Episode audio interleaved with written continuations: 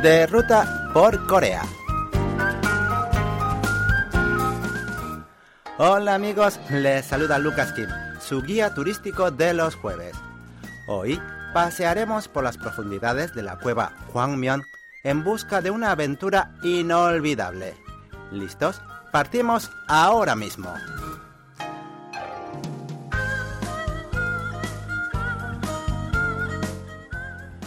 Ubicada en la ladera del monte Kahaksan, en la provincia de Gyeonggi, la cueva Kwangmyeong es una mina abandonada convertida en parque temático. Fue excavada en 1912 durante la ocupación japonesa, al conocerse que poseía un rico yacimiento de recursos naturales.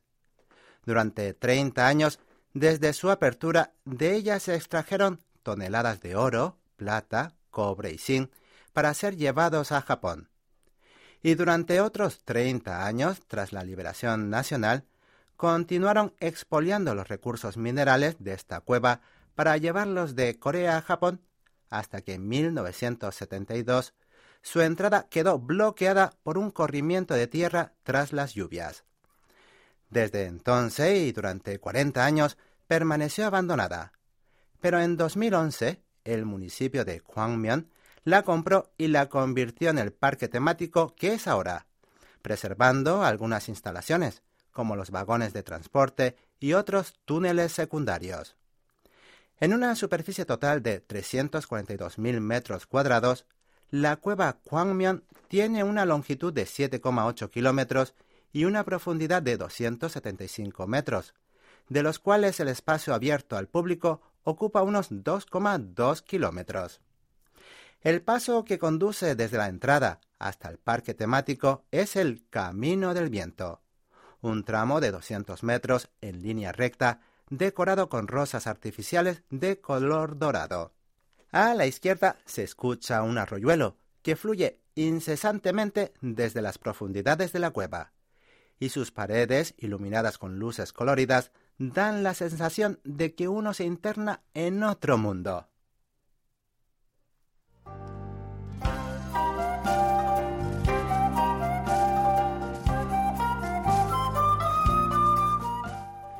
Más allá de este lugar se ve a la derecha un túnel totalmente iluminado desde cuyo fondo resuena una música.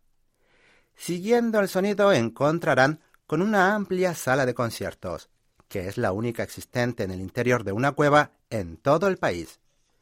Conocido como Centro de Arte de la Cueva, este lugar no solo sirve como sede para conciertos, desfiles de moda, musicales y programas de entrevistas a celebridades, sino que también acoge un pequeño jardín botánico, equipado con sistemas de alta tecnología que crean un entorno óptimo para las plantas. Doblando por otro túnel está el Palacio del Oro, un espacio revestido de color dorado lleno de cofres con joyas de oro. Además, la cueva está llena de monedas y billetes de muchos países del mundo, lanzados por los visitantes para pedir un deseo, lo que da la impresión de estar en una verdadera cueva de Alibaba y los 40 ladrones. Saliendo de este lugar, repleto de joyas preciosas, llegarán al sitio más interesante de la cueva, la bodega de vinos. Se preguntarán por qué hay una bodega en este lugar.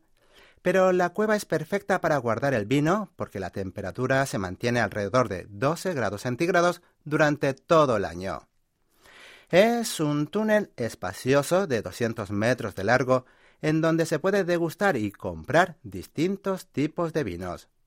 Podrán encontrar unas 170 variedades de vino, incluidas nacionales y de importación.